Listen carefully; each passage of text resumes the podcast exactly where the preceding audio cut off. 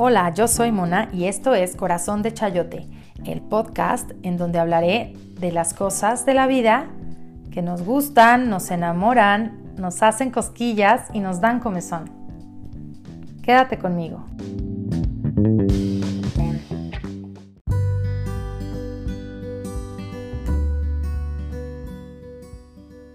Haciendo sonar sus pulseras y tacones, caminó entre los estantes repletos de moños, duques, corbatas, chamberinas, doncellas.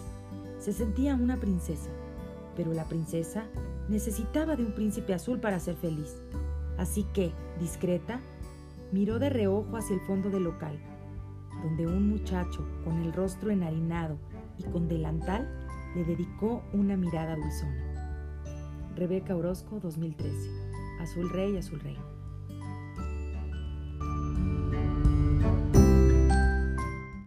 Hola, ¿cómo están? Bienvenidos a Corazón de Chayote.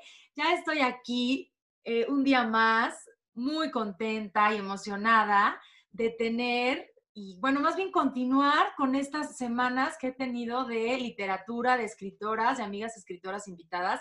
Y pues ahora, porque ustedes lo pidieron, tengo aquí a mi queridísima maestra y mentora, Rebeca Orozco, quien me hace el honor de acompañarme esta mañana para grabar este podcast para compartir un ratito. Tiene tiempo que no nos vemos personalmente y, bueno, pues hay muchas cosas que, que, podemos contar acerca de, le digo a Rebeca, de nuestra historia de amor, porque la verdad es que sí, es una historia de amor por las letras que compartimos y que Rebeca ha sido una persona, un parteaguas en mi vida que me da muchísima alegría que esté aquí conmigo grabando este programa. ¿Cómo estás, Rebe? Pues yo, eh, lo mismo que tú estás contenta por grabar el programa, yo estoy muy contenta de verte. Eh, pues en el taller eras de las talleristas entusiastas, este, que tenían, siempre has tenido ideas muy creativas que nos sorprendían y es un, pues una maravilla realmente volver a contactarnos por, por este medio y me encanta el nombre de tu programa, Corazón de Chayote, me encanta. Ah, sí, la verdad es que eh, me da muchísima alegría tenerte aquí, estar, como bien dices tú, platicando, volvernos a conectar. Tiene tiempo que, dejamos el taller, pero tú sabes que hemos seguido adelante y bueno, eh, este año han sido con muchas cosas distintas, sin embargo, siempre me he tratado de mantener pues muy cerca de este mundo de las letras que tanto me, me gusta. Y qué padre poder hoy hablar contigo aquí, que, que platiquemos quién es Rebeca Orozco, qué es lo que hace, porque Rebeca hace muchísimas cosas, es una escritora mexicana, una mujer muy, pues muy comprometida con su carrera, con su vocación. Y bueno, vamos, que nos cuente Rebeca, quién es Rebeca, qué se está dedicando ahora, en qué, qué planes anda. Claro que sí, pues eh, yo me he dedicado a las letras, pues desde que era adolescente hacía precisamente las letras de las canciones, de, las canciones que componían mis hermanas, Lorena y Claudia. Entonces necesitaba que alguien hiciera las letras, yo las hacía, me, le tomé mucho gusto a eso, era para un coro. Y después ya estuve en una revista de jóvenes participando con algunas reflexiones de artículos. Y en fin, luego estudié la carrera de comunicación con la idea de dedicarme a hacer guiones de cine, pero finalmente lo que más me atrajo fue ya directamente hacer cuento o novela. Entonces, este, pues ya he escrito varias novelas que me las han publicado por fortuna en Editorial Planeta.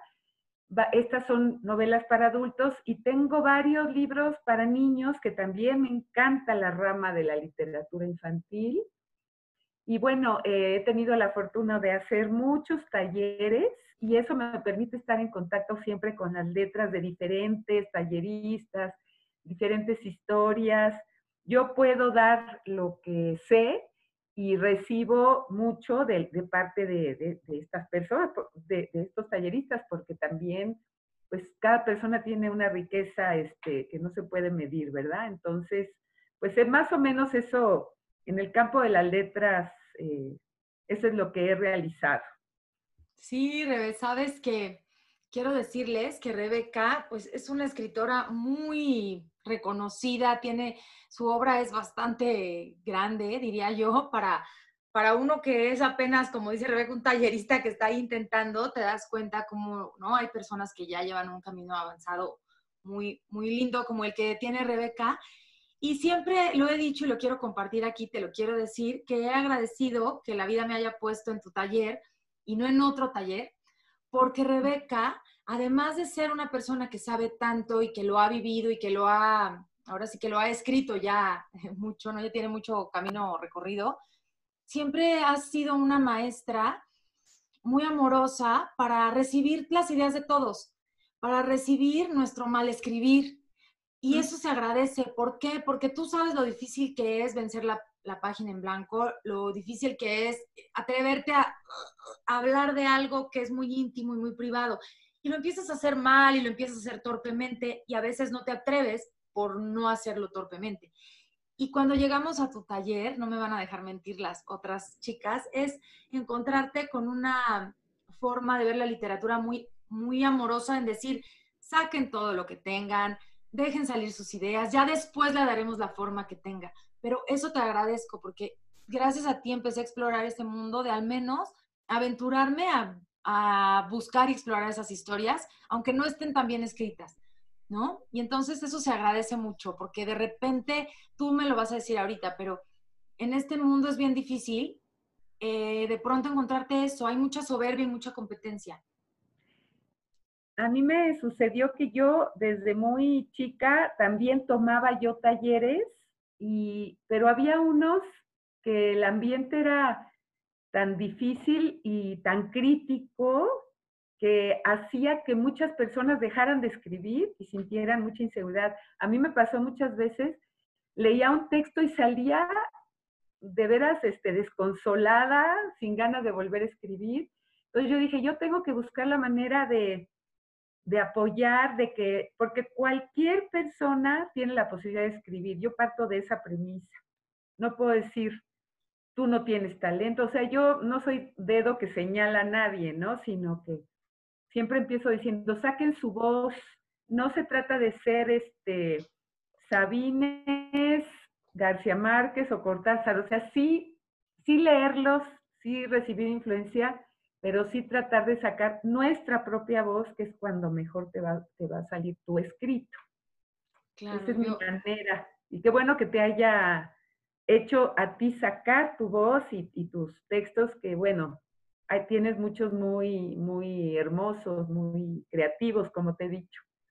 Ajá. La verdad es que sí, eso se agradece mucho. Yo mucho tiempo, ya ves que te he contado que mucho tiempo, bueno, de que escribía poesía y demás, algunas veces lo llegué a mostrar y de repente te encuentras así con esta crítica como muy, pues muy lacerante, muy, que duele y que debe de ser de alguna manera algo que nos haga crecer, pero que no cuarte nuestra voz, como dices tú, ¿no? Entonces, encontrar eso ha sido para mí muy importante, muy padre. Yo creo que parte de este proyecto viene de ahí, de esa voz que, pues, que he ido explorando y que puedo ahora, pues, compartir ese micrófono con esa voz tuya, ¿no?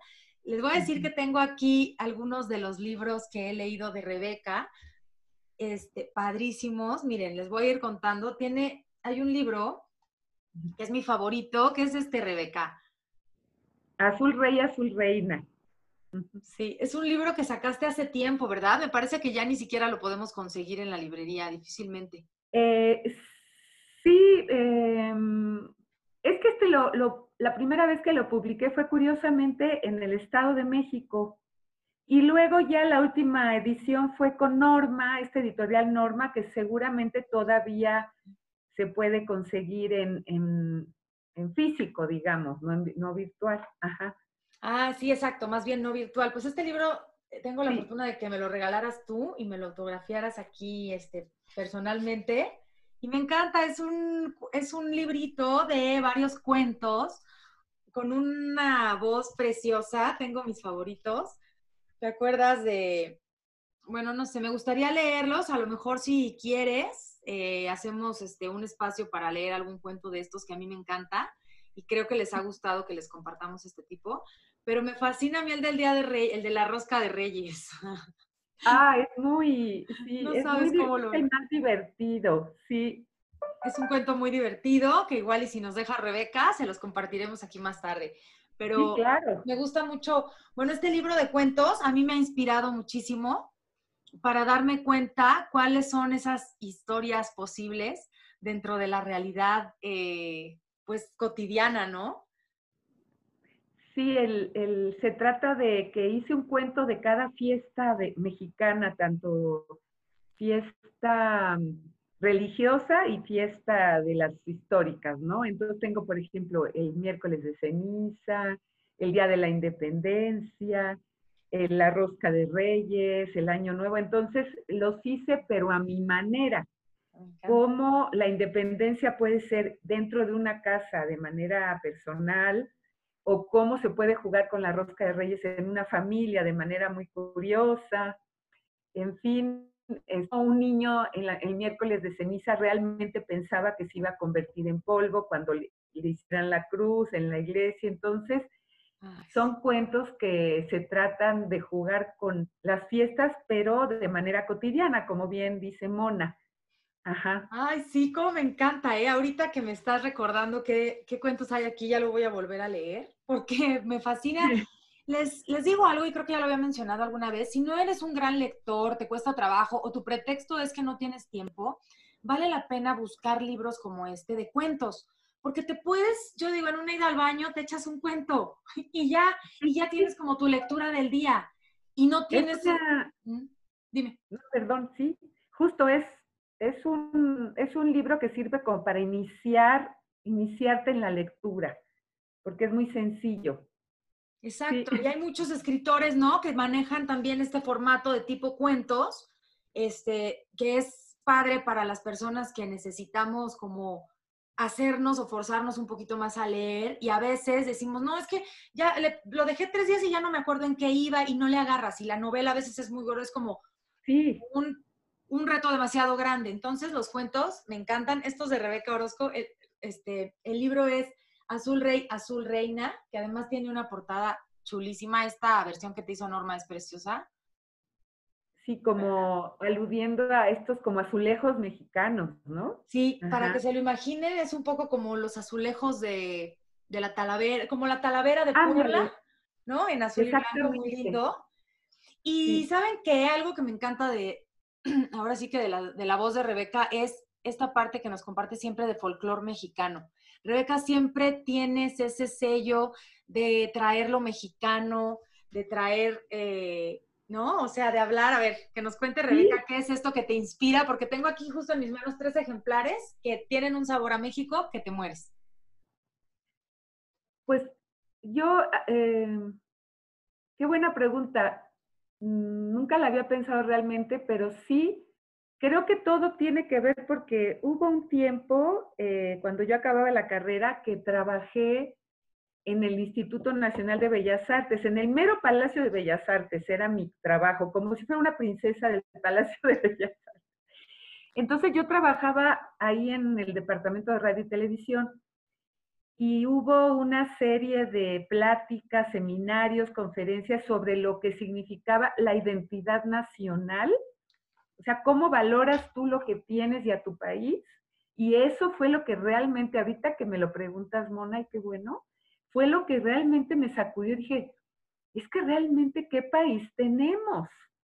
Entonces, a partir de ahí, todo tiene que ver con México, los libros para niños, los libros para adultos, todo me gusta mucho y, es inacabable hablar de México, tanto de lo que nos agrada como también de las cosas terribles. Entonces, es, mi tema y de, ahí, de ahí yo creo que me voy a seguir. Sí, es que fíjate que ahorita que fui a mi librero y entonces busqué estos ejemplares, dije, wow, es que sí, Rebeca siempre nos propone este conocer México, este viajar a través de México, este enamorarnos más de nuestro país. Y eh, les voy a contar, hace dos años, no me vas a dejar mentir, pero esto tiene dos años. Sí. Estábamos juntas el día que me dijiste, te voy a enseñar la portada que me la acaban de mandar a tu celular, la vi, la, tuve la primicia contigo de la portada de este libro, que es Antolín y el taquito de sal.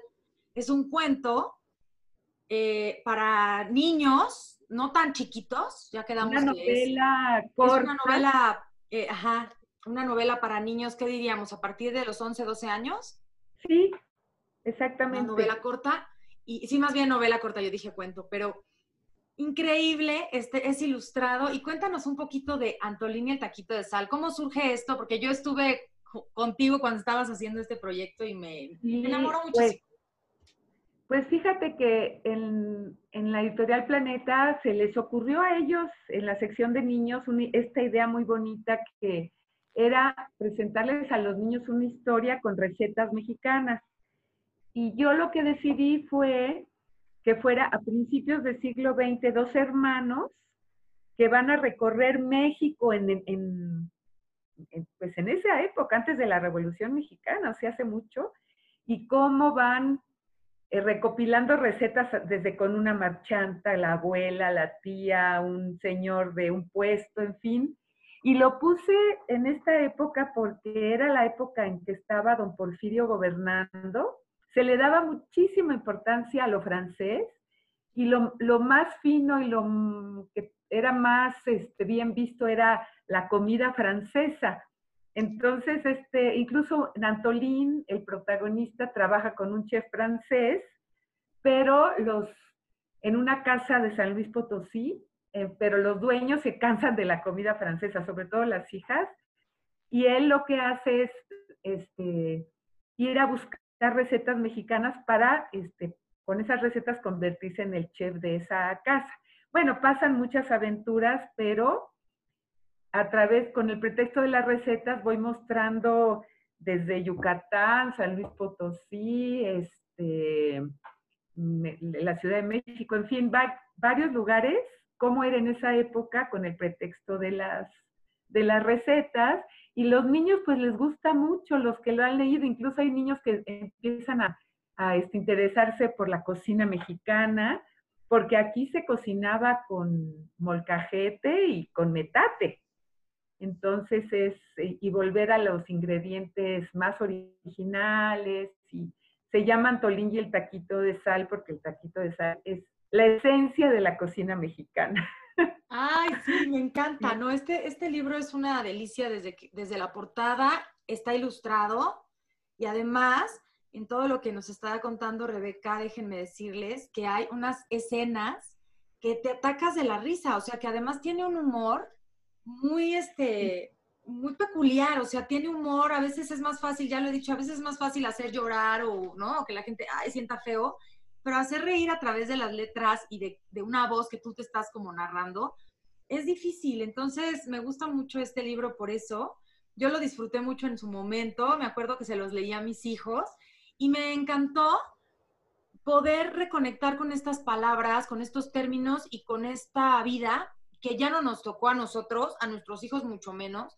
Mm. Entonces te comentaba que a veces era de, mamá, pero ¿qué es el petate? Pero ¿y qué es el, pues el molcajete? ¿Y qué es el anafre? Y bueno, trae mucho vocabulario que es la verdad muy rico que podamos eh, volvernos a empapar de él, porque hay cosas que a lo mejor nosotros todavía las sabemos, pero nuestros hijos ya no, y ni siquiera las saben porque no, en la vida los han visto. Entonces está padre que los libros te abren a este tipo de, de cosas, ¿no? De mundos. Sí, el, el, hermano de Antolín, por ejemplo, le encantaban los globos aerostáticos que se pusieron muy de moda a principios del siglo XX. Entonces los niños que lo lean se van a dar cuenta cómo los globos, pues, tenían una, eran enormes y tenían una canastita en donde se subía la gente, podía ver las ciudades de arriba. Entonces se puso muy de moda. Entonces, ese tipo de, de vida de antes también se las, me gusta compartirla con los niños lectores.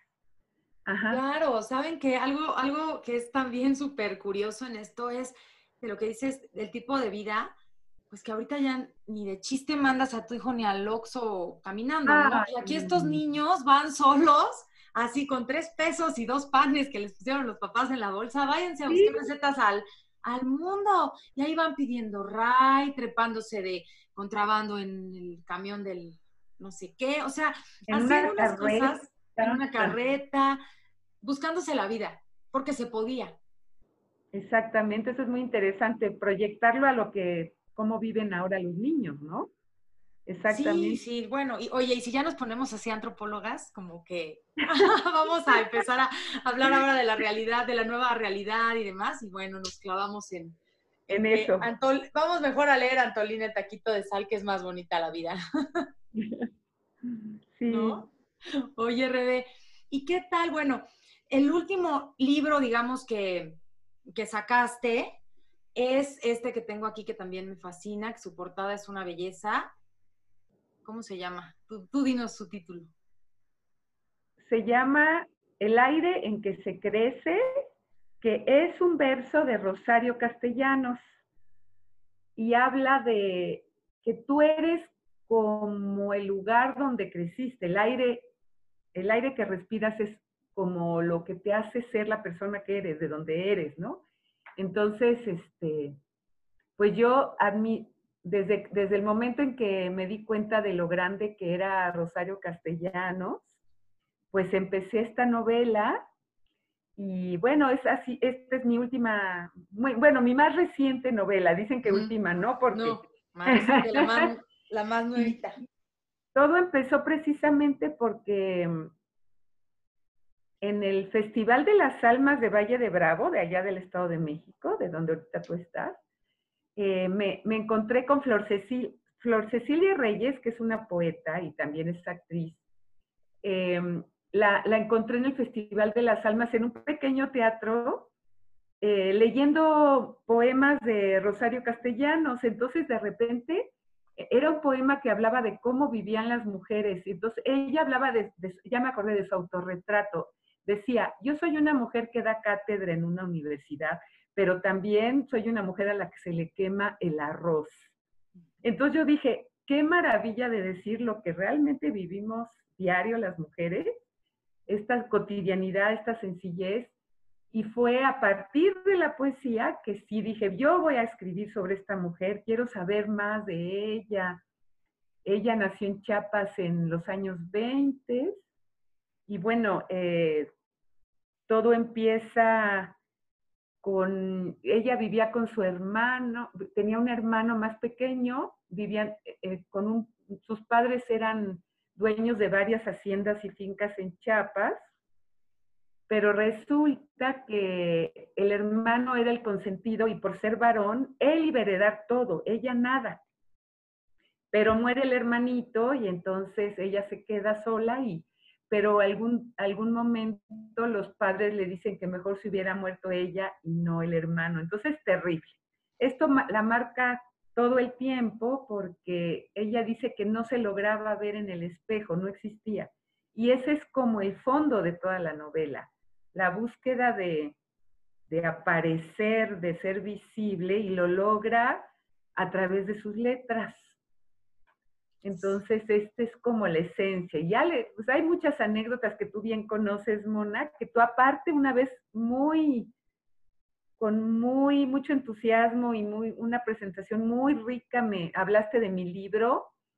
Allí en Metepec, en Gandhi de Metepec, todavía me acuerdo, y leíste, leíste, como eres un triste también, leíste muy, este, con mucho aliento, mucho tono, una parte del, de este libro, y pues son, son bonitos recuerdos, la verdad que sí, me gusta mucho que me entrevistes y que platiquemos porque hemos vivido experiencias pues muy bonitas y ahorita las, las revivimos. Sí, exacto. Me acaban de salir por ahí los recuerdos en Facebook. Yo estoy diciendo hace un año, pero no hace dos, más o menos, de, que hicimos esto en, aquí en una librería en Gandhi, ¿no? Sí, con, este con Berta Balestra. Con Berta Balestra y estuvo también Sonia. Sí y estuvo muy padre. La verdad es que muy padre. Bueno, pues este libro les voy a decir, a mí me puede encantar la manera en la que escribe Rebeca, lo he recomendado muchísimo, lo he regalado y es un libro que te devoras, que francamente conoces a esta Rosario Castellanos, como bien dices tú, a la escritora, pero también a la mujer que hay detrás de todas esas pues letras con mucho dolor, con mucho con mucha fuerza, con mucho también, ¿no? De esto que a veces decimos, ay, pero cómo era tan fuerte y se dejaba tanto, ¿no? Como esta parte que siempre vemos en la mujer, que dices, si eras tan guau, si, si te atreviste a ponerte pantalones en esa época, literalmente, ¿no? En el sentido de los pantalones.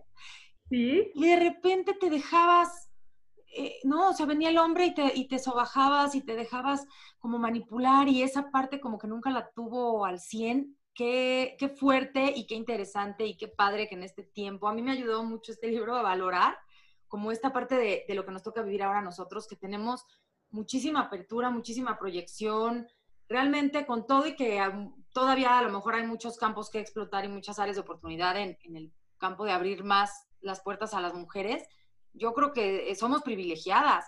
O sea, no tenemos un problema de escribir de, de, de, Rosario Castellanos, de poemas, de dibujos, de locuras estamos realmente, ¿no? En un momento privilegiado de la historia, la verdad. Sí, sí. Incluso, por ejemplo, eh, Rosario Castellanos nació en 1925 y todavía faltaban muchos años para que se le diera voto a la mujer, que fue hasta 53. Entonces, este, lo que tú mencionas es elemental, es esencial en la, en la vida de Rosario, porque toda su vida amó hasta la locura a Ricardo Guerra, que era filósofo y también escribía más bien artículos y muy interesante, ¿no? Él es muy curioso porque él era de un grupo de existencialistas mexicanos, socialencialismo en México. Y a ella, ella lo amaba tanto que lo amó toda su vida y nunca quiso que nadie, a pesar de separarse de él, nunca quiso tener, a pesar de tener pretendientes, no quiso nunca eh, ya rehacer su vida con alguien más. Y lo que tú mencionas es muy interesante. Ella daba discursos, por ejemplo, en el Museo de Antropología ante muchas mujeres sobre la valía de la mujer y cómo debería salir adelante y, ella hablaba de, de, decidir sobre tu cuerpo desde entonces. Y a la hora de enfrentarse con Ricardo, regresar a su casa y verlo en la noche, no podía porque esto lo había eh, vivido en Chiapas. De lo que tú creces de niña, a veces es muy difícil quitártelo. Entonces la mujer era, en Chiapas era pues dedicada, no podía salir, era pues muy tradicional y nunca pudo con esto, era una lucha interna entre su, sus deseos de libertad y esta, este sometimiento a Ricardo que pues él de alguna manera era muchas veces fue infiel y ella el momento más brillante en que pudo por fin decidir divorciarse fue cuando curiosamente es embajada, nada menos que de México en Israel. Entonces, casi, casi como que se pudo expresar su personalidad al máximo y fue una gran embajadora de México en Israel y ya, ya leerán, ella amaba Jerusalén, Tel Aviv. Pues eh, si de veras quieren conocer a Rosario Castellanos, es importantísimo leer sus obras. Yo, yo les recomendaría lo que decía Mona ahorita de lo, con cuentos muy sencillos, son unos cuentos eh, todos sobre, sobre San Cristóbal de las Casas y este y pueden empezar por eso y también eh, de la cocina las la lección de cocina la lección de cocina. a mí me encanta. Se me hace como como una ensaladita así deliciosa para empezar a saborear a Rosario y no clavarte así tanto a lo denso, porque tiene también material muy denso. Sí, sí, esta elección de cocina es para las mujeres, bueno, hombres también, para que entiendan, es que se trata de una mujer que mientras cocina un pedazo de carne, está reflexionando todo sobre su relación con su pareja, entonces está, se le llega a quemar la carne.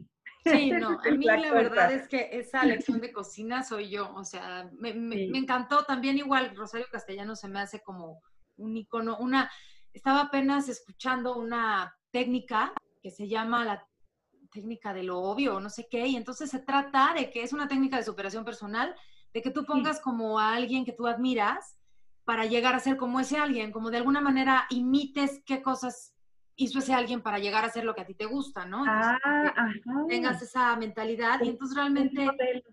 como un modelo Sí. a seguir. Entonces realmente yo creo que en las letras, bueno, tú eres una de esas personas, Rosario es otra para mí, Ah, en ese sentido de, de capturar como esa parte, ¿no? Lo, lo que dices tú, la realidad con, con la parte pues literaria de historias que pueden o no ser reales, pero que siempre son verosímiles, ¿no? Eh, algo, algo Bueno, eh, eh, me gusta que lo menciones porque, porque tu característica de, de muchos de tus escritos, Mona, era esa fantasía, o es, que se te da tan fácil que te la creemos, nos puedes llevar a un escenario de un cantante y, y tú volar, y- o, la, o la protagonista volar hacia ese escenario y te lo creemos. Entonces, esa fantasía también es este, parte de, de la literatura, pero siempre yo he dicho que con detalles, ya sea que sea fantasía o realidad, con los detalles mínimos, este, puedes construir este, una gran historia. Claro, y eso es lo que vemos pues en, en- en este tipo de, de... Voy a cortar aquí un poco. Se fue la...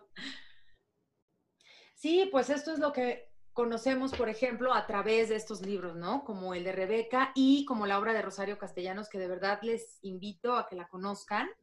No se pierdan este libro de Rebeca, El aire en que se crece, lo venden en todas las librerías de prestigio, lo encuentran. La verdad es que está súper accesible. Oye, Rebe, ¿y terminaste de hacer tus presentaciones antes de la pandemia y todo? Porque andabas con mucho ritmo. Fíjate que por fortuna, eh, todo el, el- lo- el año 2019 eh, es cuando pude hacer este, presentaciones desde San Luis Potosí, eh, hasta fíjate que me fui hasta Guatemala, pero alcancé a hacer una serie de presentaciones y ya en 2020 obviamente pues ya, este, ya no seguí, pero ya había hecho varias, ya pude promover muy bien mi libro, entonces tuve suerte en ese, en ese aspecto de que pues mucha gente pu- la- lo pudo, pudo escuchar mis presentaciones, comprarlo, leerlo. Sí, qué suerte, la verdad. Oye, pues ahora supongo que este tiempo de la pandemia te ha dejado tiempo libre para seguir escribiendo, estás dando talleres. ¿Qué estás haciendo, Rebe, ahorita? Pues fíjate que yo ves que yo daba, yo daba talleres presenciales, ¿no? Pero ahora se me ocurrió, dije, bueno, voy a probar a ver si, si hay eh, alumnos o gente interesada en, en por Zoom tomar un taller, no sé si la gente se animará. Y se animó mucha gente de tal manera que ya doy cuatro talleres por Zoom. Sí, fíjate, yo, no- yo creo que hay muchas, sobre todo mujeres, que, el encierro les hace estar con ellas mismas y querer expresar sus ideas.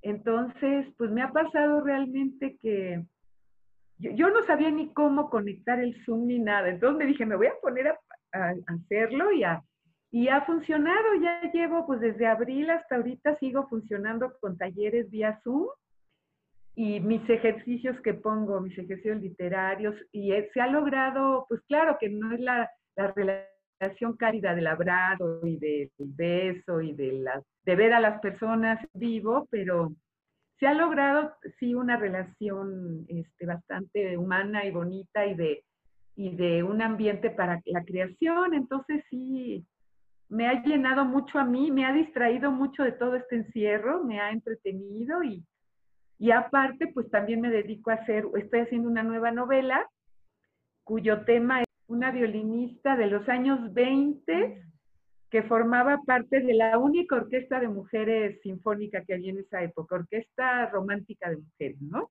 Entonces todas tocaban cuerda, ella forma parte de esta orquesta y pues va, van a ver ya, espero que el año que entra, publicarla, ya verán pues qué le sucede a, a, a Fátima, esta mujer. Ay, wow. No, ya desde que me contaste esa historia ya me la estoy saboreando. Ah, lo rico que escribe Rebeca.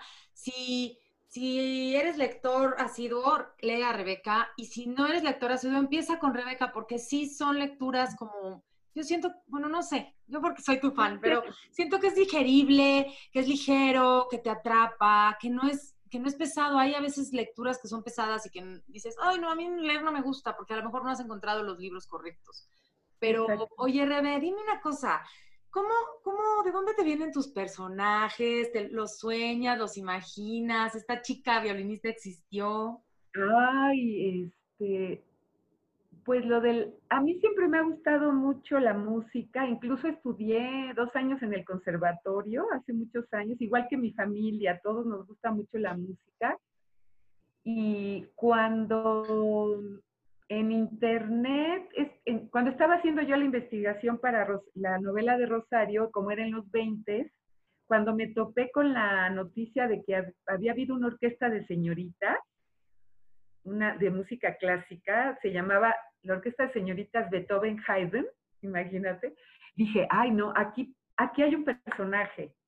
Entonces yo dije, le voy, mis hermanas, las que han estudiado más música, les puedo, puedo pedir asesoría para ver pues el violín y todo. Entonces, y me gusta, pues casi siempre mis, mis protagonistas son mujeres, quise investigar cómo vivía la mujer de esa época y ya le inventé todo una, todo una relación amorosa y... ¡Ay, wow! Y pues sí, es mucho, mm, las ideas me vienen mucho de, pues como, como tú dices, de, de, encontrarme con una información o de escuchar un poema, como en el caso de Rosario, o en fin, cuando, cuando escribí la novela de Tres Golpes de Tacón, que es sobre José Ortiz de Domínguez, todo vino porque en un editorial de niños me encargaron hacer un pequeño libro sobre José Ortiz de Domínguez. Me fascinó el personaje y también ya me, me, animé a hacer la novela. Sí, así pues de diferentes maneras. ¿A ti cómo te, te vienen los personajes, Mona? A ver. Ah, no, oye, pues aquí yo soy la del programa, soy yo, señora Rebeca. no se pase. ya, están queriendo aquí este, voltearme la tortilla. ¿Ven qué, ven qué hábil es? La escritura da mucha habilidad mental. sí. Este, ¿Cómo me vienen? En tu papel. Los personajes, no, ¿cómo me vienen los personajes? No sé, a veces porque a ver, no, como dices tú, pues por observar, por, por estar viendo siempre como la historia detrás de la historia. Yo siempre voy en la calle y estoy pensando, ay, no, esa señora seguro está y viene de no sé dónde. Y, empiezas a crear eso y a veces cuando estás queriendo crear este, este cuento o esta historia, te acuerdas de ese personaje y dices, ah, este puede funcionar. A mí sí me gusta ponerles como, como una identidad física en mi cabeza ¿no? Como que tú nos enseñaste mucho esa parte como de, me acuerdo muy bien que decías, tienes que saber qué trae guardado en el bolsillo de su saco, aunque no lo digas nunca en el libro. Esa es una cosa que me fascina de la creación de personajes, que tú nos enseñaste y que es algo que yo disfruto. A lo mejor a veces ni siquiera escribo tanto como los personajes que sí creo que están ya ahí, pero que nunca he hecho nada con ellos porque empiezas a hacer como esta descripción del personaje, a conocerlo muy bien, a saber todos sus secretos, pero no necesariamente vas a hablar de ellos en el escrito, ¿no? Exactamente, sí, sí, sí. Tienes que conocerlo muy bien desde su niñez, aunque en la novela o en el cuento no aparezca su niñez, pero tú ya lo conoces, ¿verdad? Sí, para hacerlo hablar.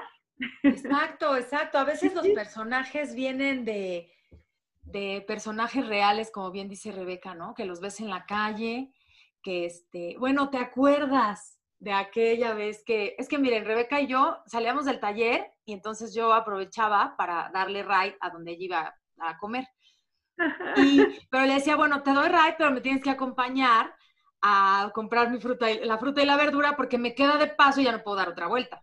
Entonces Rebeca, pues muy bella, me decía, sí, claro, te acompaño y este, me acompañaba a comprar la fruta y la verdura. Rebeca, ¿qué onda con eso? y el pollo. y el pollo. Y entonces un día le digo a Rebeca, Rebeca, no inventes, es que el pollero, ve, ve al pollero, por favor, aquí de la pollería. Es que es un personaje, o sea, tengo que hacer algo con ese personaje, no me preguntes qué, pero algo. Y entonces ya teníamos siempre, este, estábamos platicando, ¿no? De, ¿y qué pasó con el pollero? ¿Ya lo vas a poner a actuar? Sí, sí, y ya llevó el, ya llevaste el cuento al taller y, fue fabuloso, a todas nos encantó, muy divertido. El cuento del pollero me lo estoy guardando para sacarlo ahí en algún librito de cuentos que aún no he podido lanzar, pero, pero me gusta mucho, por ejemplo, ese ese personaje. Bueno, no vayan a creer que estoy enamorada del pollero, porque es como lo que se malentiende. Que, tiene su crush con el pollero. No, más bien porque es un hombre muy sui generis, ¿no? Como con una personalidad como un poco como apache, como, yo decía como apache, pero no sé, como una cara muy grande, cuadrada, muy así, no sé, el pelo largo. Tiene una personalidad que finalmente, bueno, un día sí logré capturarla para un, un cuentecillo ahí que está muy gracioso. Sí, muy, muy. Sí. Así es, Rebe. Oye, ay, pues me encanta la verdad haber estado este ratito aquí platicando contigo. Vamos a ir ya eh, despidiéndonos, porque como siempre digo, podríamos estar aquí mucho tiempo platicando. Tenemos, uy, tenemos muchas historias que contar y cosas que, planes y cosas que podríamos seguir, pero pues no los vamos a aburrir. Así es que quiero darle las gracias a Rebe por haber aceptado esta invitación, haber estado aquí conmigo y que nos compartas, qué nos cuentas para, qué nos puedes dejar para el final. Yo siempre en Corazón de Chayote les digo que no dejemos consejos, pero una reflexión, un, un algo que quieras compartir aquí al final, me encantaría escuchar, Rebe. Lo, lo primero que me viene a la mente es que para escribir o para hacer cualquier cosa en la vida, es muy importante que tengas tanta pasión que pase lo que pase, así venga una tormenta, arrasen con tu casa, tengas problemas, quieras continuar. Entonces, si tú tienes esa pasión por escribir, pase lo que pase, vas a llegar a, hacer un libro, a publicar, es como la base de todo vas para bailar, para, en el, para el matrimonio, para, no sé, para mil cosas, para la amistad. Entonces, es lo primero que me viene a la mente, esa pasión que no te va a dejar que abandones esa vocación o eso que te amas, ¿no? Entonces, es lo que aconsejo o recomiendo a quien quiere escribir o hacer cualquier cosa.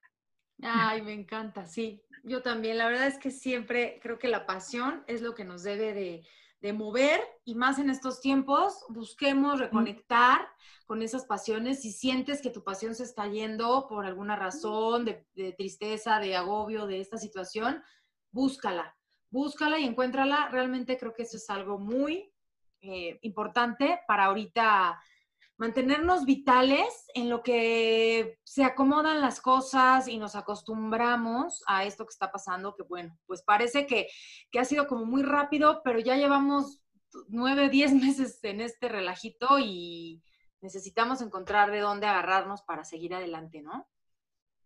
Estoy totalmente de acuerdo. Qué bueno que te vienes a lo de la pandemia, a, a, lo relacionar esto de la pasión, porque sí, la pasión te enciende, te puede sacar de, de apagarte precisamente, apagarte y apagarte dentro de esto que está, de esto, de esta incertidumbre que vivimos. Exacto, claro. Así es, mi Rebe querida. Pues me da todo el gusto del mundo haber estado aquí contigo compartiendo este micrófono. Te aviso cuando salga al aire nuestro programita de Corazón de Chayote, que también estoy muy contenta. Gracias a los que nos escuchan. Gracias por sus comentarios, las amiguitas que me mandan ahí este besitos y buenas vibras. Les agradezco muchísimo que hayan estado este ratito escuchándonos y compartiendo. Te mando un besote, Rebe, hasta donde, donde estés. ¿Dónde estás ahora? Acá en la Ciudad de México estoy. Aquí tienes tu casa, entrando a, a, Coajimalpa, no te queda muy lejos. Muchas gracias. Y, bueno, yo encantada de haber conversado realmente contigo como amiga. Y, y, bueno, pues sigamos las dos escribiendo y vamos a ver si llego a, cuando salga esta novela, tenemos pendiente volver a encontrarnos. Y ah, cuando tú escribas algo, también avísame. Claro, claro que sí, mi Rebeca. Te mando muchos besitos. Igualmente. Gracias. Nos vemos la próxima. Bye bye. Bye.